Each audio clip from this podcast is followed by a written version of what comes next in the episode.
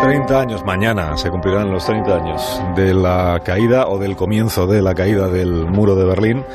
Voy a saludar a Fernando Sabater, como hago todos los viernes, que igual también tiene algo que contarnos sobre lo que sucedió hace 30 años y lo que vino luego, claro. Eh, Fernando, buenos días. Hola, buenos días, Carlos. Buenos días a todos.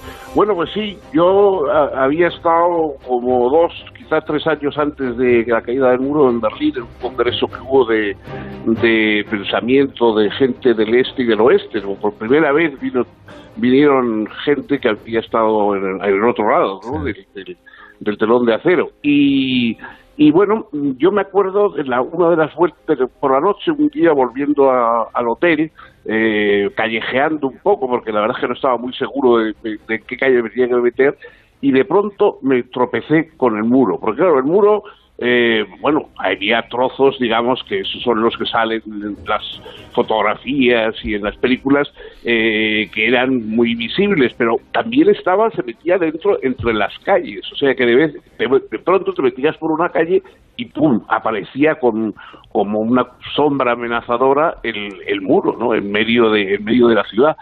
Pero lo que, lo que más recuerdo es eh, la sorpresa que fue la caída del muro. Eh, seis meses, siete meses antes, eh, teníamos otro, habíamos tenido otro congreso en, París, ¿no? Sobre, precisamente sobre Europa y las tribus, una, una de esas iniciativas de Mitterrand contra los nacionalismos, etcétera.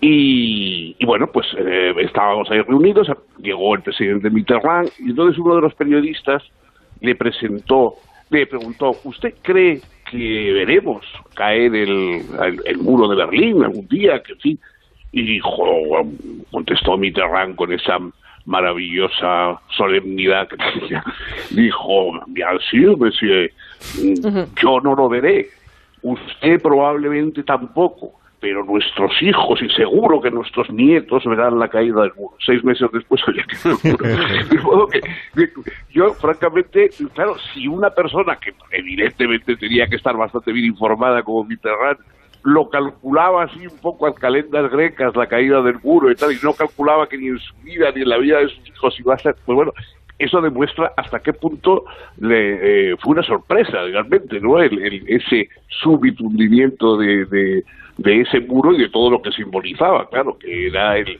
la, la, en fin, la hegemonía comunista en gran parte de Europa. Fernando, un fuerte abrazo como siempre, cuídate mucho. Venga, un abrazo a todos.